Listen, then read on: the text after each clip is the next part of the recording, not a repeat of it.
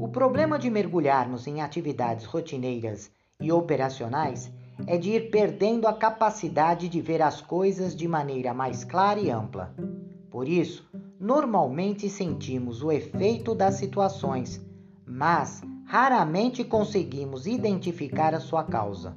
Por exemplo, somos capazes de perceber que as vendas dos produtos estão caindo, porém, entender a origem e todos os envolvimentos oriundos desta causa se torna complexo para as organizações e para os profissionais de hoje em dia. Por isso, percebemos que se torna cada vez mais comum as ações promocionais com resultados cada vez mais difíceis de se alcançar.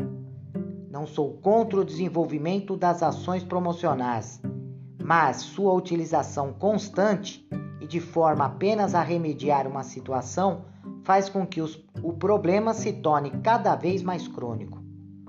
O caminho promocional sempre é mais fácil do que procurar interpretar as relações de mercado para que se possa identificar a causa de um determinado fenômeno. Até o próximo podcast.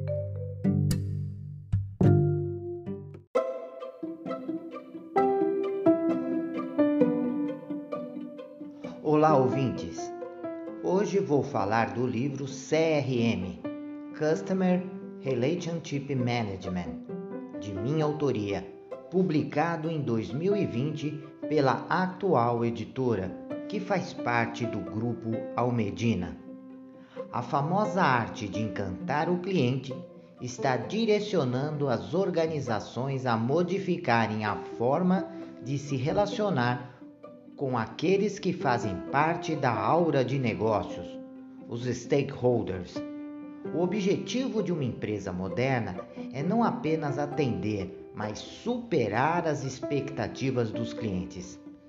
Essa é a razão de ser do CRM, que é a união dos avanços da tecnologia que permite analisar e avaliar a base de dados comum e um novo pensar em marketing, possibilitando entender as necessidades do mercado e entregar, através de ações direcionadas, o valor agregado necessário para que o relacionamento se torne de longo prazo.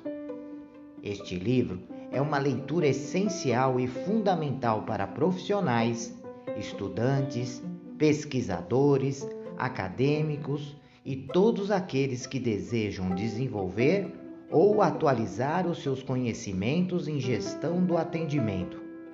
Você poderá encontrar essa obra nas principais livrarias e também no site da editora www.almedina.com.br. Até o próximo podcast.